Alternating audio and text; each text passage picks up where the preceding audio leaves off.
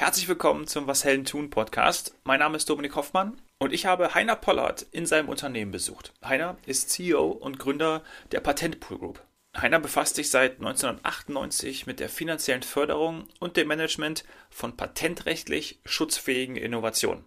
Mit Hilfe von Kapital, Know-how und einem breiten Netzwerk werden dort Innovationen in marktfähige Technologien und Produkte transformiert. Das gelingt vor allem erfolgreich aufgrund zahlreicher Kooperationen mit zum Beispiel Universitäten und Forschungsinstituten. Wichtig ist natürlich auch das Know-how und die Erfahrung, frühzeitig zu erkennen, was Technologien brauchen, um erfolgreich groß zu werden. Spannend ist auch, dass Heiner vor der Gründung der Patentpool Group 15 Jahre als Bühnen- und TV-Produzent tätig war. Somit hat er gelernt, wie das Projektgeschäft funktioniert und konnte es gerade in der Anfangszeit und dann weiterhin auch perfektionieren für die Patentpool Group. Viel Spaß jetzt mit Heiner Pollard. Heiner, was macht die Patentpool Group? Ja, die Patentpool-Gruppe macht natürlich ähm, ziemlich viele Sachen. Das ist in einem Satz kaum zu sagen. Wir kümmern uns um neue Technologien, die patentrechtlich schutzfähig sein müssen und die wir ethisch, moralisch vertreten können. Mhm. Das ist, sagen wir mal, der Überbegriff.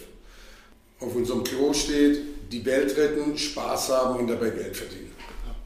Gute Botschaft. ist es mit den Werten und gerade auch Stichwort Nachhaltigkeit in den letzten Jahren nochmal mehr hervorgekommen oder war das schon immer so? Patentpool Group gibt es ja auch schon länger. Na, wie, unser Gründungsbeirat, Dr. Axel Berg, lange ähm, im Bundestag als energiepolitischer Sprecher der SPD-Fraktion. Mhm. Mit dem war ich schon auf, seit Kindesbeinen, seit dem, ähm, Club of, seitdem der Club of Rome sagte, hey Jungs, so wird es nicht weitergehen langfristig. Ja. Seither sind wir auf Demos gegangen und seither äh, sind noch 20 Jahre vergangen, bis wir Patentpool gegründet haben. Ja, es war schon immer so, dass wir uns nach Nachhaltigkeit äh, sehr stark umschauen. Mhm. Schutzfähige Technologien ist sicherlich auch etwas, was viele schon gehört haben. Vielleicht da auch nochmal die Erläuterung dazu, ähm, was es für euch ist. Schutzfähig heißt, ähm, dass man gewerblichen Rechtsschutz bekommt. Gewerblicher Rechtsschutz im Falle Technologie würde ich jetzt mal auf Gebrauchsmuster und Patente begrenzen. Es gibt allerdings auch noch andere Teile des gewerblichen Rechtsschutzes wie Urheberrecht, mhm. worin ich auch promoviert habe, so kam ich eigentlich zu dem ganzen Ding. Äh, es gibt Markenrecht, auch nicht unbeträchtlich, der Schutz, der vom Markenrecht ausgeht. Ja. Ähm, das gliedert sich auf, aber für uns sind Patente und patentrechtlicher Schutz eigentlich das Wesentliche. Deshalb nennen wir uns auch Patentpool Group. Mhm. Ähm, wenn man etwas schützen muss, dann macht man das ja auch meistens, weil vielleicht andere auch ähm, auf die Idee kommen könnten, diese Technologie zum Beispiel zu verwenden. Du bist Jurist, bedeutet auch, dass man da viel in, in Konfrontation kommt oder das gar nicht, weil es eh schon geschützt ist mit den Patenten? Sagen wir mal, ein gutes Patent ähm, verhindert Streit. Wie kam es eigentlich zu Patentpool, möchte ich vielleicht kurz erläutern. Ja, gerne. Ich, ich habe rund 16 Jahre lang Bühnen, Film, Fernsehen produziert. Ab 1983 hatte ich die erste GmbH gegründet und ähm, wir haben immer mehr gemacht. Die letzten sechs Jahre haben wir noch mit Susanne Porsche zusammen richtig viel Fernsehen gemacht. Wir haben, glaube ich, pro Jahr 90 Stunden Fernsehen produziert. Mhm. Waren viel Holz. Wir haben Formate entwickelt. Und es ist immer wieder passiert, du entwickelst ein Format, drehst einen Trailer, Pilotfilm nennt man es auch, ne? In dem Fall war es ein Comedy-Format, im Prinzip das, was heute Switch ist, ja. haben wir vorher für RTL 2 einen Trailer gedreht. RTL 2 konnte es nicht machen, haben wir es anderen angeboten. Ähm, die sagten, es war wahnsinnig lustig, aber gerade nicht. Und drei Monate später sehen wir es im Fernsehen unter dem Namen Switch. Wir, bei uns hieß es noch Mad in Germany und äh, es war ein komplett neuer Schnittrhythmus. Also das gab es halt vorher nicht. Ja. Ähm, und nachdem das ein paar Mal passiert ist, war mir eben klar, Urheberrecht, du bist ein sehr stumpfes Schwert. Das macht keinen Spaß, mhm. sich Tag und Nacht um die Ohren zu hauen. Arbeiten voller Begeisterung, Teams motivieren, finanzieren und hinterher hast du null. So. Da ich aber, wie gesagt, im Urheberrecht promovierte, war mir bekannt, welche Schwerter im gewerblichen Rechtsschutz scharf sind. Da ist bei Abstand das schärfste Schwert das Patentrecht. Da man aber künstlerische Dinge nicht patentieren kann und in dieser Zeit 1997 da tobte schon der neue Markt. Da waren, da waren Studienkollegen von mir, die mit mir Jura machten, die haben irgendein gekannt, der Java programmieren konnte, haben um den rum eine Aktiengesellschaft gegründet und waren Aktienmilliardäre zu diesem Zeitpunkt. Gut, die wenigsten haben den Exit geschafft, die Lock-up-Periods haben sie nicht überlebt, aber ich habe da mich mit als, als depperter Fernsehproduzent ja. rumgeschlagen. Mir wurden die Ideen und Formate geklaut. So habe ich das, äh, den Patentpool Businessplan geschrieben 1997 und gleich die ersten zwei Venture Capital Unternehmen, die ich angesprochen habe, haben Ja gesagt. Die wollten, dass Patentpool so das Window on Technology wird für sie. Die hatten 200 Millionen zu verteilen. Wir haben natürlich einen Bruchteil davon bekommen, aber ja. so ging das los 1998. Mhm. Und gleich nach zwei Jahren haben wir gemerkt, dass die nicht die richtigen Partner waren, haben uns von denen getrennt. Und ähm, dann ja, eigenständig weiter. Ja, ja, und dann haben wir eigenständig weitergemacht. Es geht ja immer ums Geld. Also, gibt, also unser Rohstoff, es gibt zwei wesentliche Rohstoffe. Das eine sind die Ideen, die Technologien, die Brains. Mhm. Das ist das eine und das andere ist das Geld. Und dazwischen muss man halt ordentliches Projektmanagement machen. Aber wenn er 16 Jahre lang unterfinanzierte Film- Fernsehproduktion macht, dann lernt man, wie man Projektmanagement macht. Also jedes Projekt, fünf im Jahr oder 15 im Jahr, ist wie ein, wie ein neues Baby, wie ein, wie, wie ein Kind. Jedes ist anders, die Player sind anders, die Inhalte sind anders. Man muss alles zusammenkriegen, man muss es finanzieren, kalkulieren und hinterher eine ordentliche Abrechnung machen. Und das ist zwischen Fernsehen oder Film und Technologieprojekt nicht so unterschiedlich, wie man glaubt. Das, das Drehbuch heißt halt dann Businessplan und ja. der, der, der, Regisseur heißt Erfinder oder der Autor heißt ähm, Erfinder, Innovationsgeber nennen wir es ja. Naja, also so, so kam das zustande und wir bedauern den Schritt nicht. Das war, eine, das war sicherlich der richtige Schritt im richtigen Zeitpunkt. Leider sind die, äh, die Partys im Technologiebereich nicht halb so nett wie die Filmbälle und Premierenpartys dieser ja. Welt, aber da ich danach noch mit einer Frau, die Schauspielerin verheiratet war, konnte ich äh, beide beide äh, Plafonds bedienen. da habe ich für mich ja auch noch Hoffnung. Ich komme ja auch aus dem Medienbereich und vielleicht kann ich auch mal noch äh, in den Technologiebereich wechseln. Geld und Technologie, das eine befördert ja auch das andere, gerade wenn man zum Beispiel Investoren sucht und befähigt ja dann auch Innovationen. Wie, ähm, an welcher Stelle kommt ihr dann genau hinzu und macht zum Beispiel Projektmanagement oder macht auch dieses Netzwerk auf, um entsprechend Innovationen zu fördern? Ähm, wenn man das Bild, dass jedes Projekt ist ein eigenes Baby, ähm, mhm. weiterverfolgen würde, müsste ich in der Analogie jetzt sagen, wir zeugen nicht jedes Baby. Wir zeugen ein paar Babys, wir adoptieren sie aber auch, wenn sie ein Jahr alt sind oder wenn sie sechs Jahre alt, je nachdem, wie weit das Projekt ist. Also sprich, da kann ich, es gibt keine Antwort auf, das, auf die Frage, wann geht ihr rein. Ja. Es ist in der Regel so, dass zu uns Leute kommen, die sehr früh dran sind. Also Early Stage ist das neudeutsche Wort dafür, im Frühstadium. Ähm, das hat eben für uns den Vorteil, dass die Einstiegspreise sehr viel geringer sind. also wenn ich heute in eine Technologiefirma einsteigen will, die schon fünf Jahre alt ist, die schon Produkte hat, dann muss ich Millionen zahlen, um 10% zu bekommen. Das machen aber andere VC-Konstellationen. Ja. Wir gehen in der Regel rein und zahlen gar nichts, mhm. sondern wir sagen, das gefällt uns. Lieber Erfinder, machen wir 50-50, wobei wir in der Regel 51% brauchen, solange unser Geld oder das Geld unserer Investoren drin ist. Dann müssen wir das letzte Wort haben. Mhm. Und wir vereinbaren mit dem Erfinder, wie viel Geld müssen wir nach welchem Zeitplan in den nächsten Jahren da reingeben. Hat den Vorteil, wir kaufen die Katze nicht im Sack. Ja, also das ist das Problem vieler Venture Capital Firmen, von denen auch viele pleite gegangen sind schon.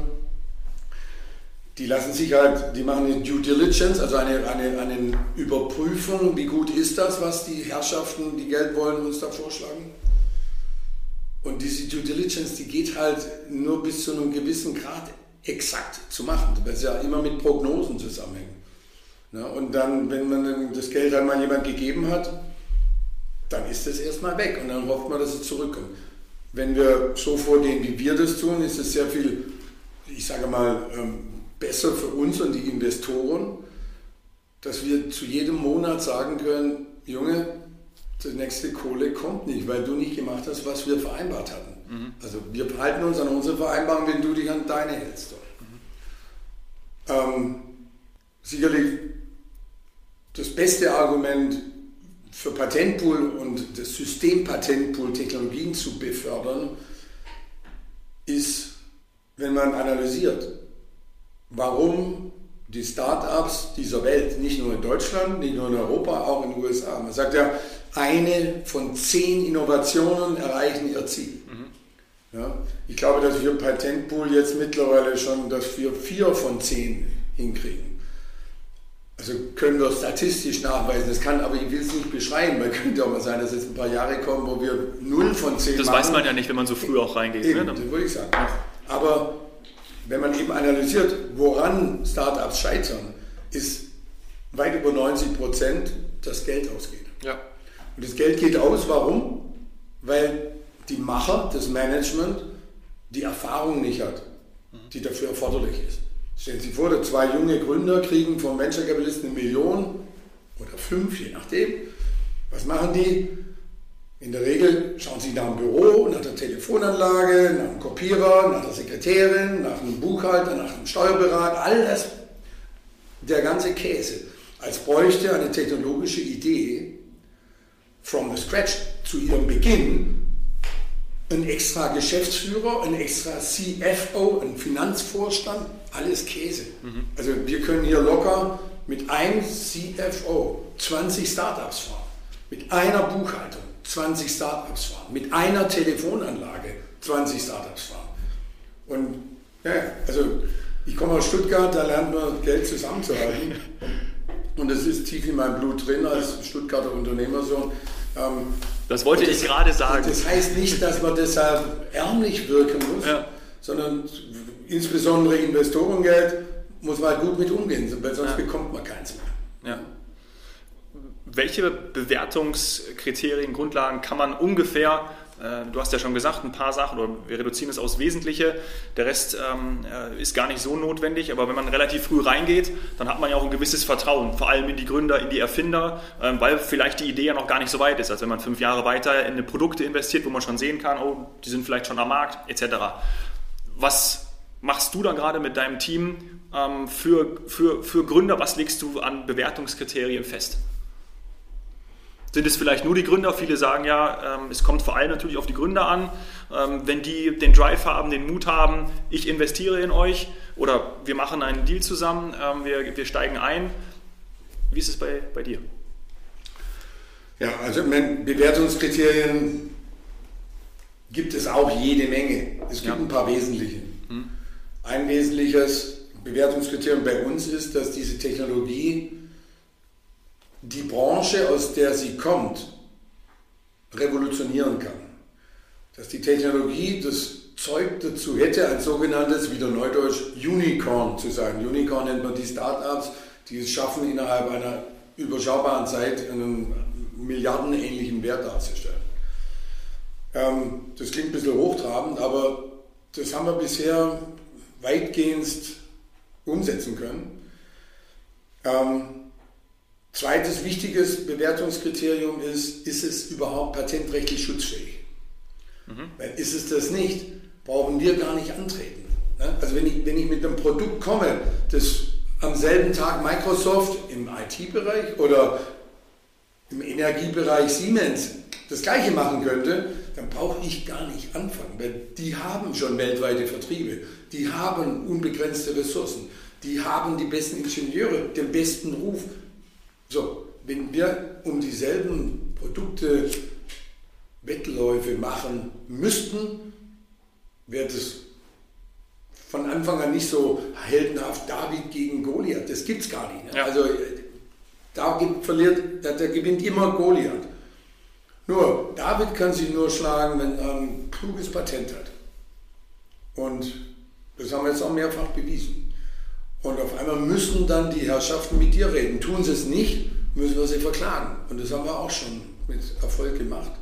Und sind wir auch gerade dabei, da redet man nicht drüber, wer da alles schon beklagt ist, aber es ziemlich namhafte Firmen, die da Ärger am Hals haben. Mhm. Und dann kann man sich auch mit denen ganz gut einigen, wenn die merken, dass unsere Technologie halt tatsächlich zuerst da war und von vernünftigen Patentanwälten vernünftig patentiert wurde, dann ist es für diese Firmen meistens, also es kostet mehr Geld, wenn wir eine Pressemitteilung in die Zeitung kriegen, sowieso verletzt Patentpool-Patent, da gehen der Aktienkurse mehr runter als das, was sie uns zahlen sollten, wenn wir, wir wollen ja mit denen arbeiten. Wir ja. würden es ihnen ja lizenz, lizenzmäßig geben, aber eben nicht umsonst. Mhm. Das sind natürlich Projekte, ja auch der Extraklasse, muss man nur einfach so sagen. Wenn man es wird patentiert, so kommt Ich, ich, sage, ich habe auch gedacht, mein Gott, habe ich Glück, dass so tolle Erfinder zu mir kommen. Zu dem Wort Erfinder bitte, nachher will ich noch was nachtragen. Gerne. Aber, aber genau genommen, es ist so unfassbar, wie viele großartige technologische Ideen es gibt. Mhm. Und wie viele davon keiner macht derzeit. Weil viele Großkonzerne auch sagen, warum soll man denn das machen? Dann kannibalisieren wir uns ja selber. Also, ich meine, bis in die Politik. Also das, das 3-Liter-Auto gab es schon 1980. Das wollte nur keiner. Obwohl der Club of Rome davor schon sagte, so geht es nicht weiter. Aber keiner, nimm mal die Bundesregierung, die haben so viel Mineralölsteuern, die, die, also die konnten ihre Haushalte nur damit auch finanzieren, weil sie die Mineralölsteuereinnahmen brauchten. Mhm. Bei Tabaksteuer war es ähnlich. Warum hat man, man wusste ja auch schon lange, dass Rauchen äh, nicht gesund ist. Ne? Ja. Also, das, das, sind, das sind Kräftespiele, in, die, in, in, denen wir als kleiner David, sagen wir nochmal, mhm. uns nicht einmischen können oder wollen. Wir müssen halt sehen, dass wir uns nicht über, überheben, also dass wir nicht zu viel gleichzeitig machen. Wir müssen sehen, dass wir das, was wir machen, ordentlich finanzieren, ein ordentliches Team finden, es durchzusetzen, unsere Startup-Kompetenz da draufsetzen, also eine Buchhaltung für 20 Startups, ein Controller für 20 Startups, das reicht. Ne? Mhm. Also mit möglichst wenig Geld möglichst hohe Resultate erzielen. Mhm. Zu dem Erfinder kommen wir gleich noch, habe ich mir gemerkt. Mhm. Ich habe äh, zwei Fragen, die mir dazu einfallen, äh, weil ich die Projekte der Extraklasse angesprochen habe und viele äh, Hörer und auch Zuschauer sicherlich fragen, wie kann man denn euch erreichen? Also bewirbt man sich? Ähm, wie kommt ihr an diese, diese Projekte ran? Äh, wie hat man die Möglichkeit, sich ähm, vor, vorstellig zu werden einfach? Also ganz einfach www.patentpool.de anschauen, das ist die Webpage. Ähm, möchte aber von vornherein sagen, wir schauen über uns und unser Gesamtnetzwerk locker 4.000, 5.000 Innovationen pro Jahr an. Das heißt nicht, dass ich selber 4.000, 5.000 Patente lese oder so. Ja. Nein. Da gibt es die Organisation, die schaut das an. Wir haben 4.000, 5.000 Sachen. Mhm. Und die meisten würden sich wünschen, dass wir mitmachen, weil wir einen ganz guten Ruf haben, weil unsere Erfolgsquote relativ cool ist und für einen Erfinder alle Prozesse zwischen Geld finden, gute Patentanwälte finden, all, all das vereinfacht sich, wenn das Ding Patentpool macht. Aber wir machen nicht mehr als zwei, drei pro Jahr. Mhm. Das heißt, ich will jetzt nicht viele junge Leute ermutigen, uns tonnenweise Unterlagen zu schicken und, und sicher zu sein, dass der neue elektrische Nasenbohrer die Wahnsinnsidee ist, weil es nicht nur 8 Milliarden, sondern 16 Milliarden, weil es jeder zwei Nasenlöcher hat der Zielmarkt ist. Das ist alles, sehen Sie, jede Auswahl eines Projektes basiert auf so vielen Kriterien. Mhm. Auch das Kriterium, wie klug ist der Innovationsgeber oder Erfinder wirklich. Ja? Mhm. Wir hatten schon geniale Leute, aber wenn man nach 20 Jahren Erfahrung merkt, die werden immer ein Einzelplayer bleiben. Mit denen kann man nicht arbeiten. Die, die werden immer wie ein das habe ich im Film-Fernsehbereich, vor allem auch im Musikfilmbereich. Es gibt so viele Erfinder, die meinen, sie wären Operndivas, die ihre Launen haben. Die, das ist alles Quatsch. Mit, mit, egal wie gut die Erfindung ist, wir machen es dann einfach nicht. weil wir auch eine Lebensqualität haben wollen. Ja. Und wir haben, da, wir haben schon Sachen erlebt. Gut, das hat man einmal, macht man das durch und dann ist gut. Ja. Dieven gibt es bestimmt äh, in vielen Bereichen. Ähm, aber vielleicht für diejenigen, die ähm, sich doch ermutigt fühlen, kann ich ja die Vorauswahl treffen. Ja, dann, Zum Beispiel. dann schickt es. Schickt es äh, Nein, nein, nein, jeder wird beantwortet. Ich will nur, wir haben das eben oft schon gehört, dass wir so, so ein bisschen durch, durch, wenn du halt zu 99 Prozent oder mehr der Sachen Nein sagst, ja. kommst du halt in den Bereich, dass die machen ja nichts und, und das ist falsch. Wir können gar nicht viel mehr Ja. machen, aber ähm, Na, immerhin habe ich aber gelesen, 224 Patente seit 1998 angemeldet. Also da ist auch schon jede Menge ähm, passiert und eben nur die besten Sachen, muss man so zusammenfassen. die Sachen, die wir zu dem Entscheidungszeitpunkt für die besten hielten, auch Ja. wir haben natürlich Fehler gemacht, Ja. völlig klar. ne? Ja, klar. Äh, Die zweite Frage, die mir dazu eingefallen ist, ich bin mal in, äh, in- in Kairo im Ägyptischen Museum gewesen und dann sieht man ja, das ist ja riesengroß, wie viele äh, Entdeckungen dort sind und ich dachte, boah, das ist ja jede Menge. Also gibt es da überhaupt noch was? Und dann hat der Führer gesagt, ja, im Keller unten ist nochmal doppelt so viel, haben wir noch alle gar nicht alles angeguckt. Zeigt immer mal wieder, was, der, was, was man für einen eigenen Horizont hat. Mit Erfindungen ist es ja ähnlich vielleicht, dass man denkt, ach, äh, es gibt es doch alles schon, aber dann doch immer wieder neue Sachen hinzukommen? Ist es so? Ja, das, ähm, das ist nicht nur so, sondern das ist exponentiell so.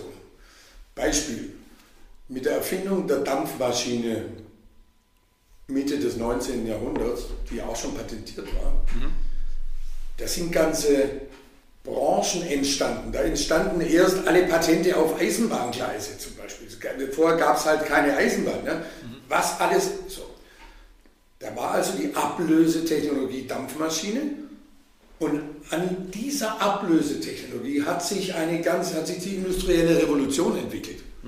Das war aber Mitte des 19. Jahrhunderts nur eine Ablösetechnologie zunächst. Dann kam der Herr Benz mit seinem Verbrennungsmotor. Ich will ihn nicht, also wie viele Patente sind aus der Autoindustrie hervorgegangen? Da Ja. reicht nicht, das sind Millionen Patente weltweit. So, wir leben jetzt in einer Zeit, da haben wir nicht nur die Ablösetechnologie Dampfmaschine oder nur den Verbrennungsmotor, nein, wir haben Gentechnik auf der einen Seite. Wir haben Informationstechnologie auf der anderen Seite. Wir haben Nanotechnologie. Das war vor 20 Jahren überhaupt, also das war aber kein Begriff vor 20 Jahren. Ja doch, da gab es den Begriff Ja. schon. Aber da gibt es ja mittlerweile Anwendungen, dass man mit den Ohren schlackert. Und aus all, also wir sind in einer Zeit, wo, ich könnte jetzt noch weitere Ablösetechnologien nennen, ich will es jetzt aber nicht übertreiben, um nicht zu theoretisch zu werden. Wir haben im Moment, sagen die meisten, rund fünf neue Ablösetechnologien in einer Wertigkeit wie die Dampfmaschine damals oder der Verbrennungsmotor damals. Das ist, ähm, wir sind in einer Zeit, in der die technische Evolution dermaßen eine Beschleunigung erfährt, dass es, auch wenn es 100 Patentpools gäbe, die werden alle immer noch voll beschäftigt. Also ich rate auch allen jungen Leuten, die ich kenne, entweder gründet selber einen Patentpool oder assoziiert euch und die Arbeit geht nicht aus. Das Einzige, was wir finden müssen, ist das Geld, das Ja. dafür erforderlich ist. Geld plus Ideen, ordentliche patentrechtliche Absicherung und ein, also zumindest mal ordentliches Management. Das muss nicht mal, wir, wir brauchen keine Managementpreise gewinnen. Wir machen das, was ein, ein guter Filmproduktionsleiter halt auch kann. Ja. Der, der, der weiß, was er zu tun hat, wenn er es weiß, was er zu tun hat. Und nach 22, 23 Jahren jetzt wissen wir, was wir zu tun haben. Das kriegt einer gesagt, dann muss es abarbeiten. Und dann wird auf einmal Innovation nicht mehr zu so einer High-Risk-Ozeanreise mit einer kleinen Jolle durch 20 Meter hohe Wellen und jede Welle kann ein äh, überschütten. Nee, man kann ähnlich wie Film, man kann das schon relativ solide durchplanen, wie groß der Erfolg wird. Gut, das hängt dann wieder von anderen Faktoren ab. Und ob etwas wirklich zum Unicorn wird, weil du weißt halt tatsächlich nie, was machen gerade die Japaner gleichzeitig. Ist da einer besser oder schneller? Was machen die Inder, was machen die Amis, was machen die Franz Also sind nicht ganz so viele, aber, aber für uns in München, neben deutschem Patentamt und neben europäischem Patentamt sitzend, mit all den Fachleuten und den, mit den Mittagessen gehen. Also wir, wir haben ein ganz gutes das Ohr am Gleis der Innovation. Ähm, was uns auch sehr geholfen hat, ist, dass vor elf Jahren der Professor Haug, ehemaliger Chef des Bundespatentamts, damaliger Chef des DIEs, Deutsches Institut für Erfindungswesen, da war er der erste Vorsitzende des Deutschen Instituts für Erfindungswesen, gibt die Dieselmedaille raus. Dieselmedaille ist so der Erfinder-Oscar. Mhm. Obwohl ich das nicht sagen darf, zumindest nicht drucken darf, weil drucke ich das, dann schreibt die Motion ähm, Academy for Motion Pictures, USA, schreibt mir dann wieder Abmahnung, Pollard, das Wort Oscar ist ähm, für uns ähm, ein Markenrecht. Ja. Wenn du es nochmal verwendest, musst du Strafe zahlen. Also sage ich nicht Erfinder Oscar, ja. aber der, die Dieselmedaille ist der älteste Innovationspreis Europas.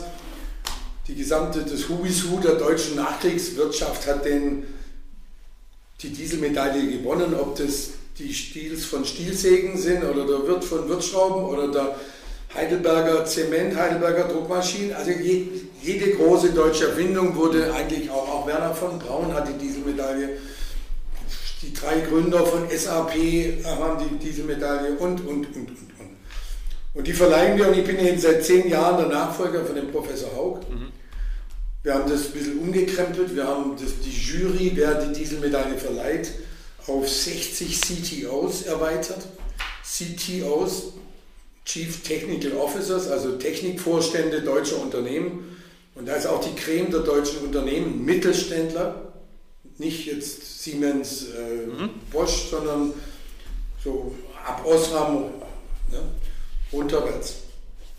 Aber alle, oder die meisten davon Hidden Champions, top-kompetente Leute, Milliarden Umsätze, so, die 60 Technikvorstände entscheiden, wer die Dieselmedaille wer überhaupt nominiert wird und wer sie dann am Ende bekommt. Und so sehen wir diese Vorstände zweimal im Jahr, auch über Nacht. Wir treffen uns dann in einer deutschen Stadt und haben eine zweitägige Tagung und da ist die geballteste aller mir bekannten Technologiekompetenzen. Ja. Übrigens auch für uns als Patentpool sehr wichtig, dass wir unsere Technologiepartner meistens jetzt schon duzen, die CTOs der Firmen. Also wenn zu mir ein Erfinder kommt, der irgendwas hat, was vielleicht für Stielsägen interessant ist, muss ich nicht lange Briefe schreiben, sondern also ich rufe den, den Technikvorstand von Stiel an, den ich duze, und sagt, das wäre doch was für euch. Du ja. hast mir das letzte Mal erzählt, ihr habt im Hochentaster-Bereich äh, was ganz Neues vor und habt aber Schwierigkeiten noch mit dem mit der Justierung oder Kalibrierung und ich habe jetzt ein Kalibrierungspatent gesehen, das könnte was sein. Das ist ja. so einfach kann es sein. Ja. Netzwerk ist natürlich äh, extrem wichtig. Vielleicht bei der nächsten, ähm, bei der nächsten Tagung können wir da auch eine nächste Aufnahme machen. Das würde sich anbieten bei der ganzen äh, geballten Kompetenz, die da ist. Sehr gerne, sehr gerne. Also ich meine, wir fragen immer, also wir haben schon öfters Presseanfragen gehabt und ja. wir haben uns auch vereinbart, gerade weil der Technologiesektor, im Gegensatz zum Film, der Technologiesektor lebt ein bisschen von der Geheimhaltung. Ja. Zumindest Dann ganz schön lange musst du ihn geheim halten. Wenn du noch kein Produkt hast, redest du am besten nicht viel über deine Technologie. Ne? Verstehe, dann müssen wir das... das ist ein ständiges Abwägen Klar, ohne ja. dass wir darüber reden, findet man auch kein Geld. Also ein bisschen was muss man reden, aber wenn man die Gesamtheit, wenn man die Gesamtidee ausbreitet, ja. Vereinfacht man der Konkurrenz äh, ihre Tätigkeit. Deshalb dann muss man da ein bisschen sich müssen, Dann müssen wir es exklusiv machen oder wir geben nur das raus, was wir rausgeben dürfen. Genau. Wir hatten noch den Punkt Erfinder. Ich weiß nicht, ob du da noch was äh, zu sagen wolltest. Also ja, äh, das war im Endeffekt mehr eine ähm, humoreske Zote. Wir haben natürlich am Anfang uns an Erfinder gerichtet, ja. weil Erfinder war für mich eigentlich eine coole Sache. Finde ich auch. Bis wir über die Jahre gelernt haben, dass, also ich glaube, ein niedrigeres Renommee als von Beruf Erfinder gibt es gar nicht. Mhm. Also, das ich, also überall dort, wo es drauf ankommt, bei Geldgebern, Banken, aber auch unter Universitätsprofessoren. Also wenn du nur Erfinder bist, bist du in der Regel in Deutschland abgestempelt als das Arschloch, das erfolglos verarmt stirbt. So ist Made in Germany, deutsche große Technologie-Nation, Tradition. Aber Erfinder will sich keiner mehr nennen. Deshalb haben wir bei Patentpool schon sehr früh begonnen, in unseren Unternehmenspräsentationsunterlagen eben Erfinder durch das Wort Innovationsgeber zu ersetzen. Okay. Wenn wir mit irgendwelchen Lehrstühlen arbeiten, mit, keiner will mehr Erfinder genannt werden. Erfinder ist das allerletzte. Schade eigentlich, ne? Ist eigentlich noch ein äh, ja, schöner ja, Begriff. Das ist eine Beobachtung. Ich meine, Semantik ist mir wurscht. Ich, ja. meine, ich, ich nenne die Sachen so, wie, wie wir sie am besten verkaufen können. Und, aber man muss tatsächlich recht geben, es gibt halt wahnsinnig viele Erfinder, die, die nicht erfolgreich sind. Idee sie haben, die sie haben sowas gegen die Wand rennen und immer wieder gegen die Wand rennen und dann sich erinnern von ihren Eltern noch, ja, man muss was zu Ende bringen und dann rennen sie nochmal zehnmal gegen die Wand. Man muss irgendwann mal erkennen, findet man den Weg oder nicht. Ja. Und der Erfinder ist meistens derjenige, der daran gescheitert ist. Einfach rein, rein historisch und ich mache das, ich, ich habe da keine Schadenfreude. Deshalb ich habe nur gesagt, warum haben wir die Bewegung aus, diesem, aus dieser Semantik gemacht und nennen es jetzt einfach Innovationsgeber. Mhm. Punkt aus, fertig, Ende. Gibt es Innovationen, die dich persönlich gerade aktuell sehr interessieren, also ein bestimmtes Feld? Ja. Also ein bestimmtes Feld, das hängt natürlich auch mit unseren Projekten zusammen. Ich sage mal so, wir haben, wir haben 1998 eine Firma gegründet, die hieß damals Raven Pack AG. Ähm, Ravenpack, das war ein, ein, ein, bunter Weg, Ravenpack bis heute. Aber jedenfalls, Ravenpack ist heute ähm, unangefochten technologisch Weltmarktführer in dem Bereich Big Data, Sentiment Analysis. Ähm, wir, wir treffen bei Ravenpack Prognosen, wohin sich Börsenkurse entwickeln. Jede Bank dieser Welt jeder große Hedgefonds, jeder Investmentbanker dieser Welt nutzt Ravenpack-Software, sage ich jetzt mal so. Ähm, aber wir dürfen keine Namen nennen, weil natürlich jede Bank dieser Welt ihren Kunden gegenüber so tun muss, als, wären sie, als wäre die Genialität ihre und nicht die von Ravenpack. Wie auch immer. Ravenpack kontrollieren wir nach seit der Finanzkrise 2009 haben wir die Mehrheit verloren. Ein bisschen ein leichtes unfriendly Takeover ist da passiert. Gut, sowas gibt es, aber dasselbe Team, was Ravenpack erfunden hat, die wurden nicht schlechter wie die meisten Erfinder. Je älter man wird, desto besser wird man und desto präziser wird man. Und die Truppe, die das gemacht hat, mit der haben wir weitergearbeitet und haben da 2016 eine Firma gegründet, die heißt Prisma Analytics. Gibt es auch im Internet, www.prisma Analytics, gerne mal anschauen. Und das ist, glaube ich, unser wichtigstes Projekt, um unseren Klospruch zu verwirklichen, die Welt retten, Spaß haben und dabei Geld zu verdienen. Bei Prisma Analytics die erste, das erste Datenmodell ist, das kausale Auswertungen von großen Datenmengen hinkriegt. Kausal heißt Cause and Effect. Das gibt es bisher nicht es gibt Decision Trees, es gibt Abgleich von Datenmassen. Aber das, was das menschliche Hirn macht, also die, die, die Vermenschlichung der Bearbeitung, die, die Verhirnung von der Verarbeitung von Daten, das glauben wir, ist die Zukunft der Menschheit und wahrscheinlich auch die einzige Chance der Zukunft für die Menschheit. Was bedeutet das? Das bedeutet, dass jeder Entscheidungsträger nutzt er die Intelligenz dieses Tools kann auf das Wissen der gesamten Welt in Realtime zugreifen, um dann eine Entscheidung zu treffen. Und ähm, wenn die Menschheit nicht bald beginnt, bessere Entscheidungen zu treffen, und zwar sowohl im Weißen Haus als auch im Bundestag, als auch im Pentagon, als auch in Neu-Delhi, überall, bis runter zum Regierungspräsident von Tübingen. Jeder sehr, sehr viel Unheil passiert, weil die Menschen, die sogar vielleicht das Richtige entscheiden wollen, die haben einfach nicht die, das Wissen, gute Entscheidung, die beste mögliche Entscheidung zu treffen. Mhm. Und ähm, da arbeiten wir sehr intensiv dran. Da haben wir viele, viele Millionen schon reingesteckt in den letzten vier Jahren. Sind jetzt soweit, dass die ersten Auswertungstools kommen. Wir gewinnen Preise. Alle, die sehen, sind begeistert. Es ist halt noch die Fachwelt.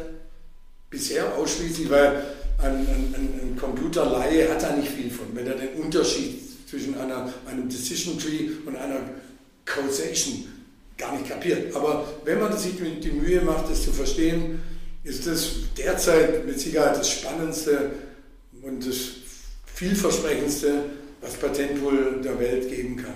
Wow, gut. Das werde ich uns auf jeden Fall ähm, nochmal verlinken, dass man sich vielleicht auch mal da reinlesen kann. Großartig, vielleicht in einer weiteren Folge dann dazu mehr, wenn man dann auch äh, nicht nur der Fachwelt, sondern auch der breiten Masse dann ähm, damit helfen kann, weil ich glaube, Wissen für die nächsten guten Entscheidungen brauchen wir wahrscheinlich alle.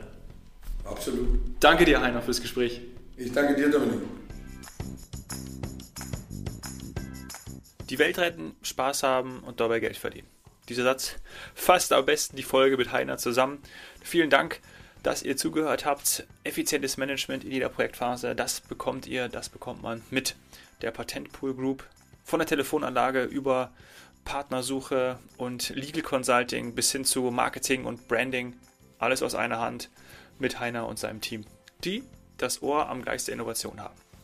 Wenn dir die Folge mit Heiner gefallen hat, würde ich mich über eine 5-Sterne-Bewertung bei iTunes freuen. Und auch wenn du mir Gäste vorschlägst, mit denen ich hier im Podcast über ihr Business sprechen darf. Melde dich am besten über Instagram at domhoffmann oder schreib mir eine E-Mail an dominik.hoffmann.etwasheldentun.de. Bis bald, Cheers Hero.